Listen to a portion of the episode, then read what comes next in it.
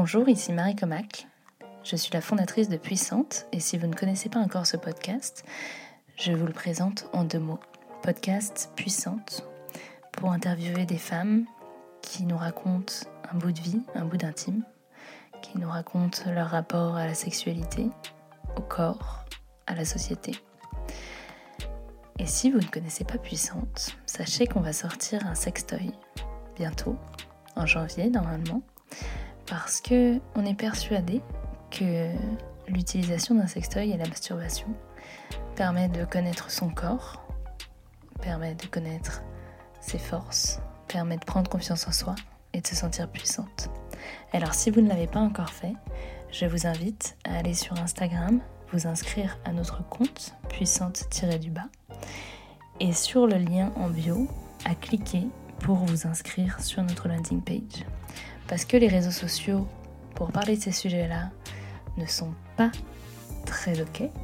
C'est important pour nous d'avoir votre mail pour pouvoir vous communiquer toutes les nouveautés et toutes les avancées du projet.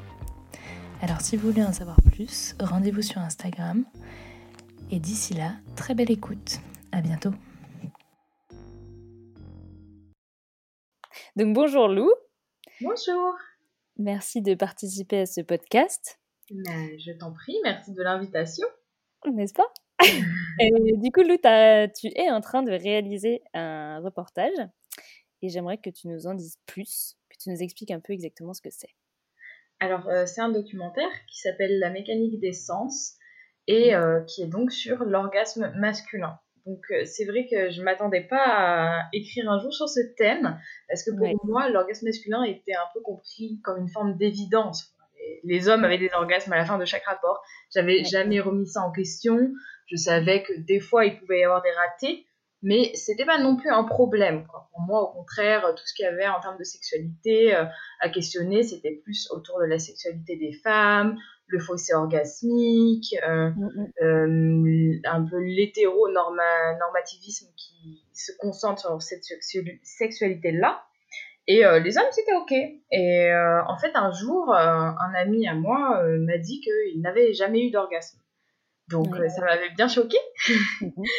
Et euh, je pensais que c'était une exception et en faisant quelques recherches, en fait, il s'est avéré que, que non, c'était beaucoup plus fréquent que ce qu'on peut s'imaginer. Simplement, les hommes n'en parlent pas. Donc euh, l'idée, c'était de voir ce qu'il y avait derrière et de faire parler les hommes, surtout parce qu'en termes en fait de masculinité, ça interroge plein de choses, que ce soit autour de la communication, de l'habilité à parler, de euh, des pratiques sexuelles, des fantasmes et même de la santé mentale des hommes. Voilà, donc c'était un peu l'idée, euh, dans une perspective féministe, bien sûr, parce que mhm. si les hommes se remettent en question, euh, à terme, tout le monde en sera bénéficiaire. Voilà. Très bien. T'as quel âge? Moi, j'ai 26 ans. D'accord. Et ça Bientôt fait combien 27. de temps Bientôt 27. Voilà. Et ça fait combien de temps que ce genre de sujet euh, t'intéresse euh, ça fait à peu près deux ans que je travaille sur euh, la question du genre et surtout sur la masculinité justement.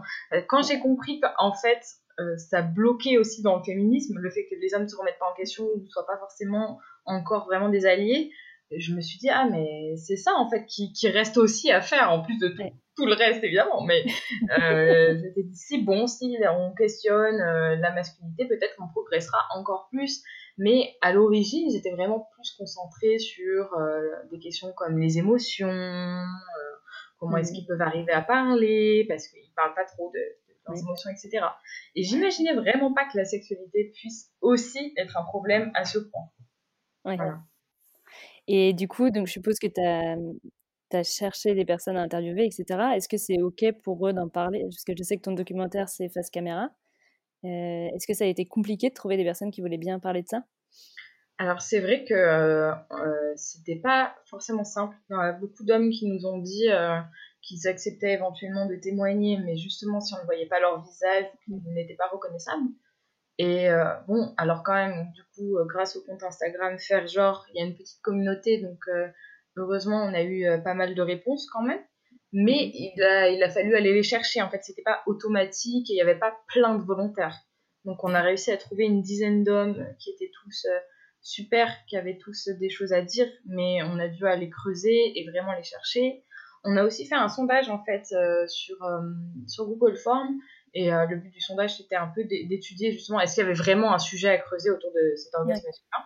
Parce qu'on a trouvé quand même qu'il y avait 10% d'hommes qui disaient n'avoir jamais eu d'orgasme et seulement 65% qui disaient en avoir régulièrement. Donc c'est des chiffres beaucoup plus bas que ce qu'on s'imagine.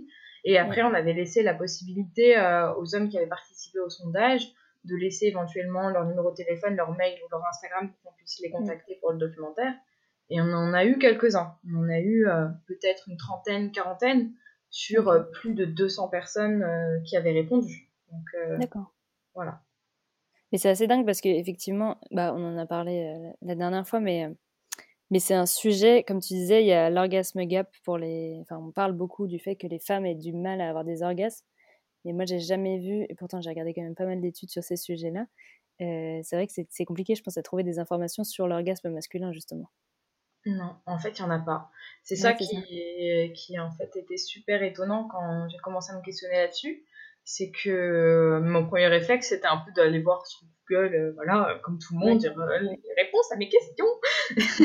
et en fait, non, il n'y a rien. Euh, c'est-à-dire que si on recherche des informations sur la sexualité masculine, on va le plus souvent tomber sur des questions de, par exemple, les questions autour de l'érection, de la panne, de voilà, tout ce qui est mécanique, l'éjaculation évidemment, qui est trop souvent en fait tout simplement confondu avec l'orgasme, parce qu'elle arrive souvent en même temps, mais pas nécessairement en même temps.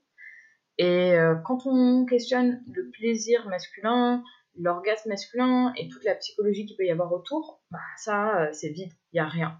Et il n'y a même pas euh, d'études universitaires. On pourrait se dire, peut-être en sexologie, il y a des études poussées là-dessus.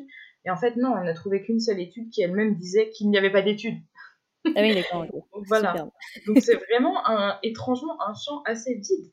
On pourrait s'attendre à ce que ça ne soit pas le cas, vu que souvent euh, il y a quand même plus d'études pour tout ce qui concerne euh, les hommes, hein, en général. Bah, oui, c'est ça, ouais. Voilà. C'est justement le truc. Normalement, c'est plus poussé chez les hommes que chez les femmes, mais là, pour le coup, c'est l'inverse. Et voilà.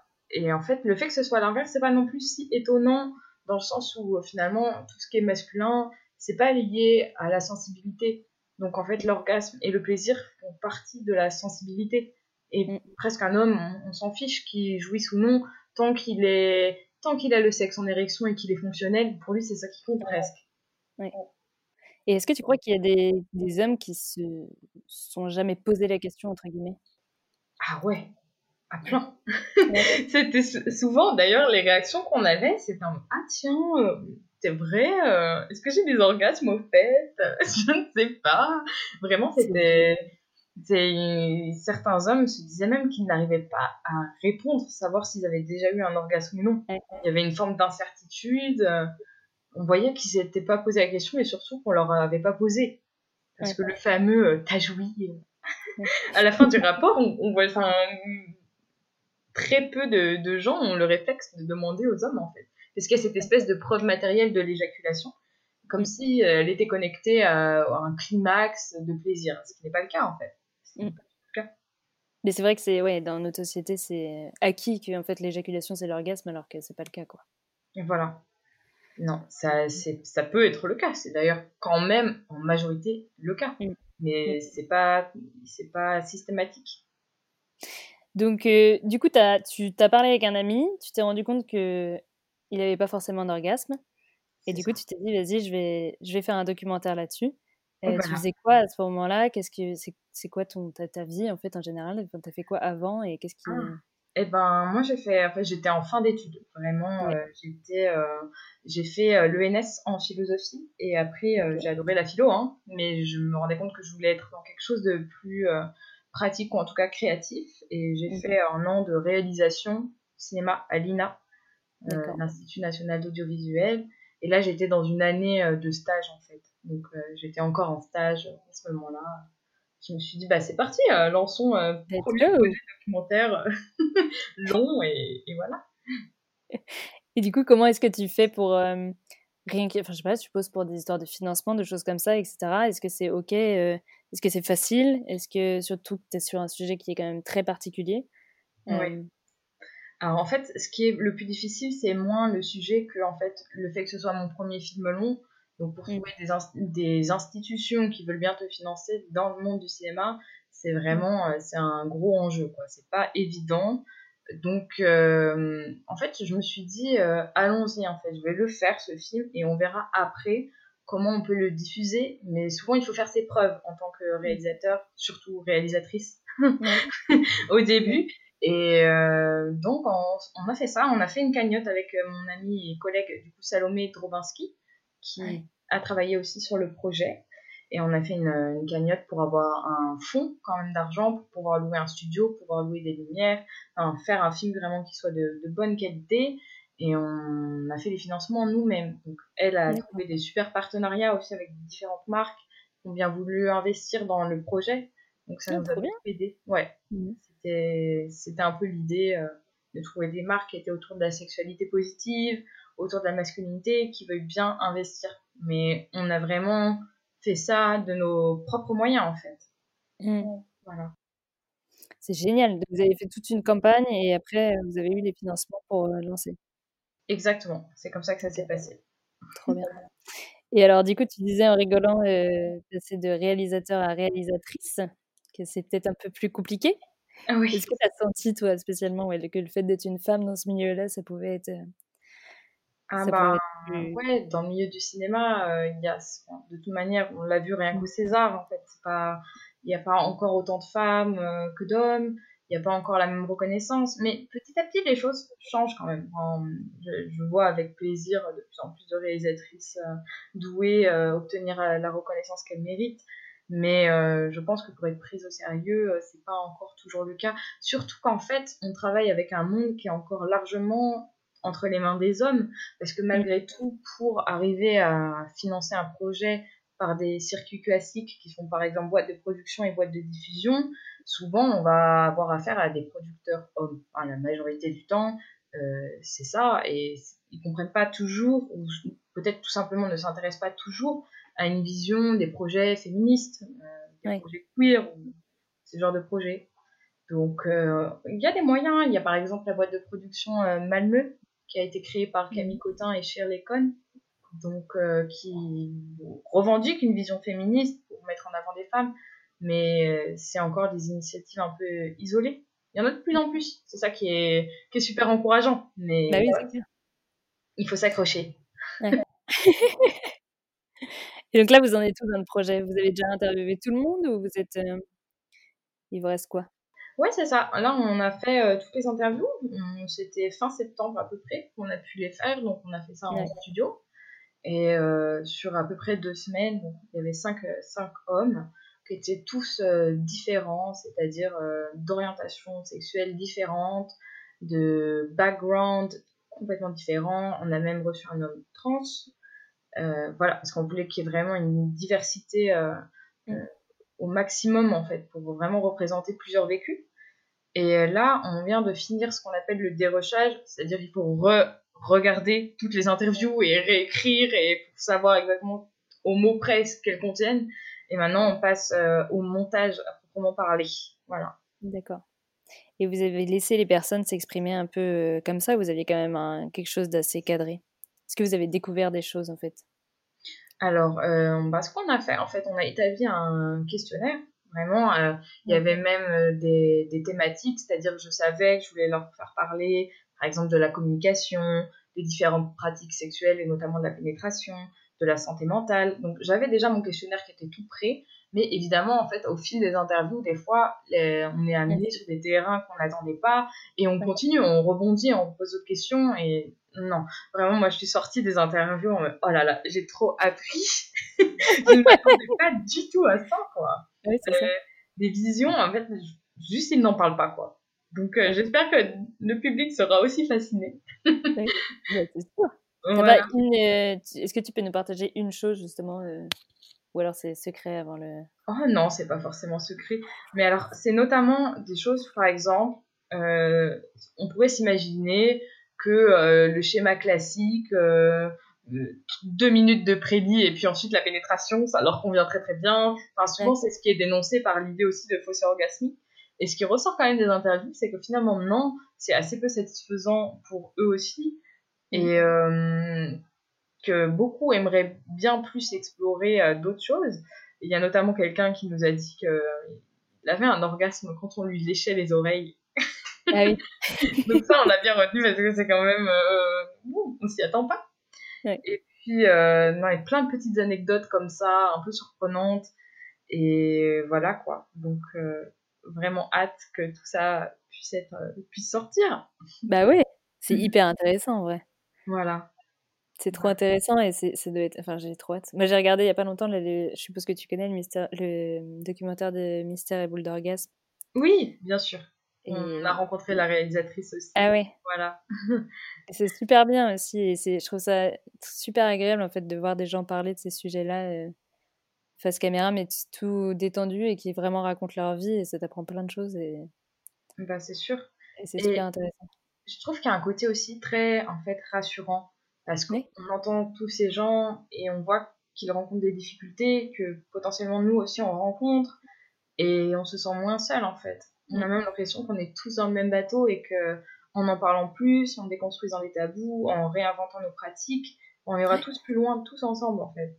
et c'est ça qui ressort pas mal, je trouve, dans le fait d'interviewer des hommes, c'est qu'on, j'avais l'impression que eux, ils étaient privilégiés de ce point de vue-là, et à certains égards, ils le sont encore mais pas autant qu'on puisse le penser. Et mm. donc en fait, euh, tous ensemble, on peut travailler sur ces thématiques. on est encore loin de tout savoir euh, sur nos corps et nos plaisirs, donc. Euh, ça c'est sûr. et toi, est-ce que ça t'a fait avancer justement personnellement du coup? Ah dans oui. ta vie personnelle, ouais. Dans ma vie, ah bah maintenant, je le posais.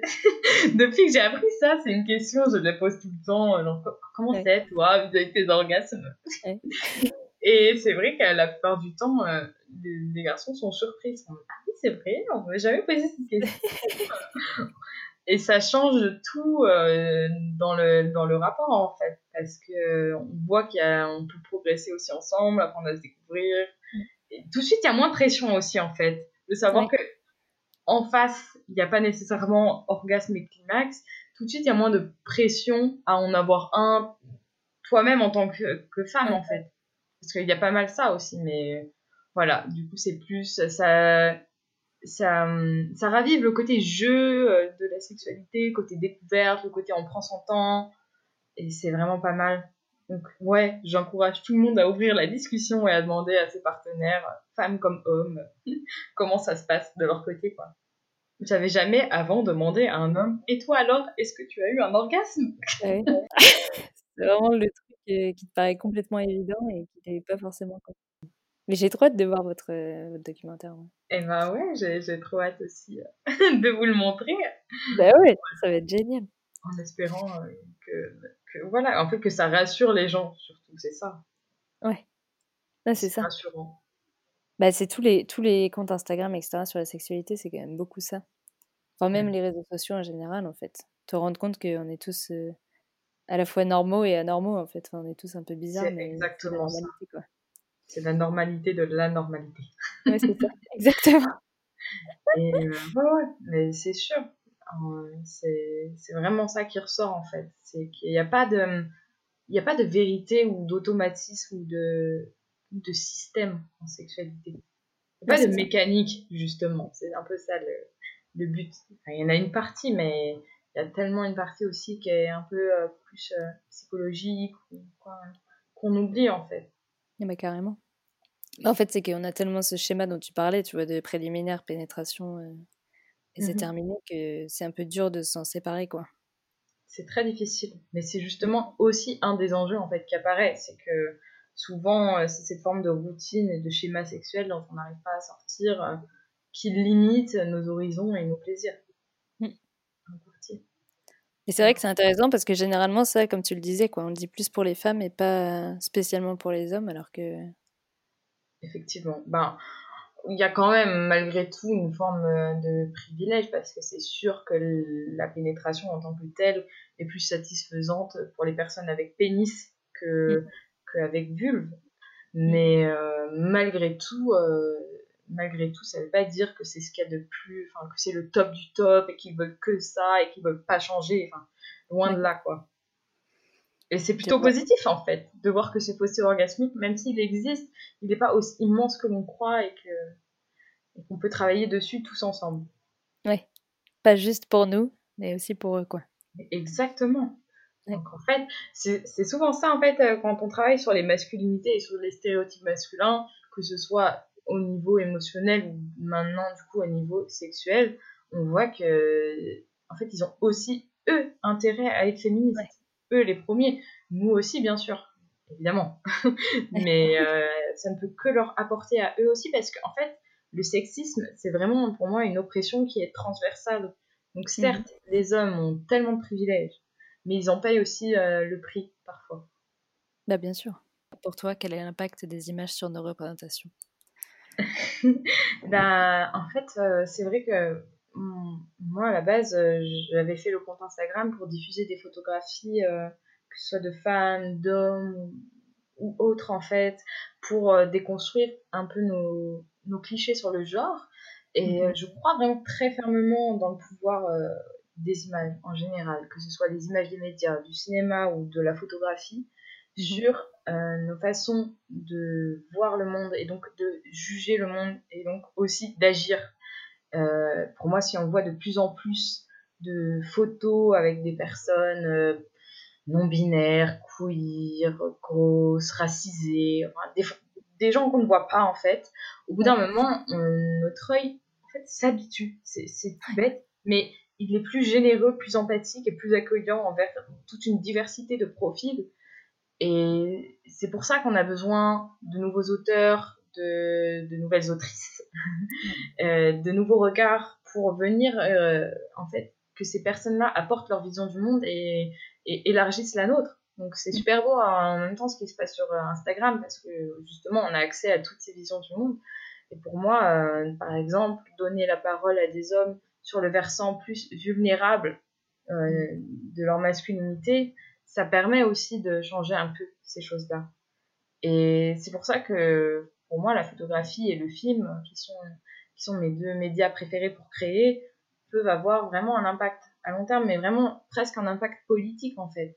Rien que filmer quelqu'un qui n'est pas représenté habituellement, pour moi, c'est un acte politique, parce qu'on met en avant des existences, des vies qui sont cachées jusque-là, alors qu'elles existent en fait. Oui, c'est ça.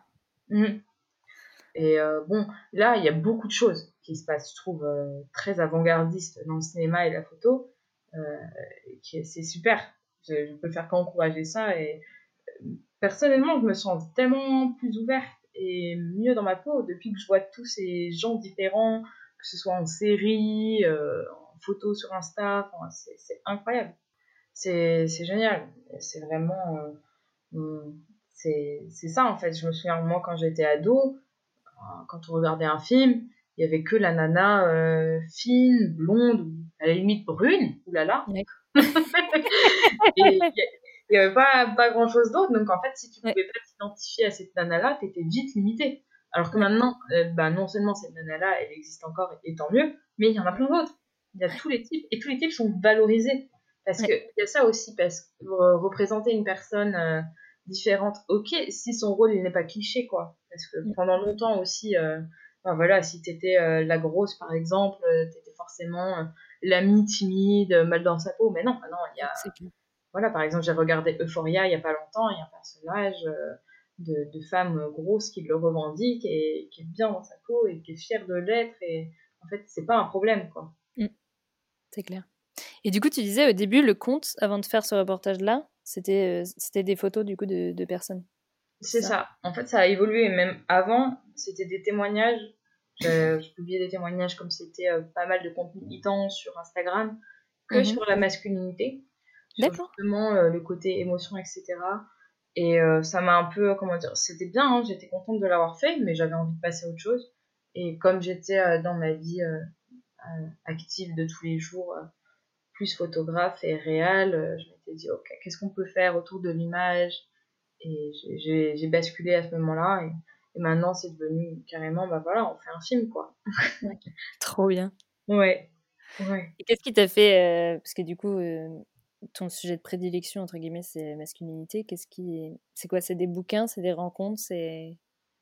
Ouais je crois que j'ai eu un déclic un jour. Euh, j'ai toujours été très féministe et voilà, très sur ces questions, mais j'avais jamais vu il y a vraiment quelque chose comme le masculin c'est le neutre et le féminin c'est sur ça qu'il faut travailler. Donc il fallait se mettre en avant en, tant que femme etc ce qui est toujours le cas aujourd'hui bien sûr. Mais euh, le masculin est pas questionné il est dans une forme d'évidence en fait. Et un mm. jour euh, j'ai lu cette BD euh, que je recommande vraiment à tout le monde les sentiments du prince Charles de Liv Strömquist et en fait c'est une auteure suédoise. Mm-hmm. et c'est une BD qui est hilarante et qui est aussi très fouillée. Elle a fait de la sociologie, donc c'est vraiment, euh, c'est presque universitaire. Hein. Il y a toutes les sources à la fin, c'est très sérieux, en même temps que, que c'est drôle du coup. Et qui c'est une BD euh, sur euh, les relations amoureuses hétéro. C'est vraiment hétéro. pourquoi en fait le genre féminin et le genre masculin sont éduqués différemment et ouverts différemment aux relations amoureuses et pourquoi euh, il y a une forme de détachement euh, dans le masculin alors qu'il y a une forme de surattachement dans le féminin? En gros, elle part de là et elle pose une question pourquoi les femmes aiment les connards? Et surtout pourquoi est-ce qu'elles restent avec les connards? Elle répond vraiment à cette question, donc euh, avec des arguments sociologiques et psychologiques, donc c'est très intéressant.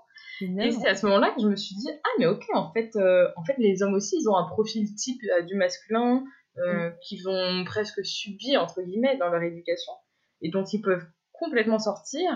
Et, et en fait, si nous, on peut travailler sur nos, nos conditions sociales, eux aussi le peuvent.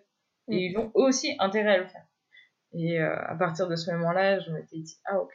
Donc en fait, c'est ça aussi qui bloque dans le féminisme, c'est que tant que les hommes ne changent pas, on va pas pouvoir progresser euh, au max, quoi. Oui, c'est clair. Enfin, je, je pense pas. Même si euh, certaines féministes pensent que, que si. Hein. C'est un débat. oui. Après, il y a toujours pas mal de débats de toute façon sur euh, ces questions-là. Mais... Voilà. D'accord. Trop bien. Voilà. Donc, je recommande la BD. Les sentiments du je, je, je, ne connaissais pas, tu vois, je vais la lire. voilà. voilà. Très intéressant. Et très drôle, du coup. Je, je l'ai répété trois fois, donc euh, je pense que... C'est très drôle. voilà. Trop cool. Je sais pas si tu voulais euh, ajouter autre chose ou parler d'autre chose. Euh, ben, écoute, là, comme ça, euh, je, je vois pas quoi, mais stay in touch pour la sortie du documentaire. Ben, merci beaucoup. Eh ben, merci à toi. Merci beaucoup pour cette écoute. J'espère que ça vous a plu et si c'est le cas, je vous invite à mettre la note de 5 sur 5 sur Apple Podcast pour diffuser le podcast au plus grand nombre. À la semaine prochaine.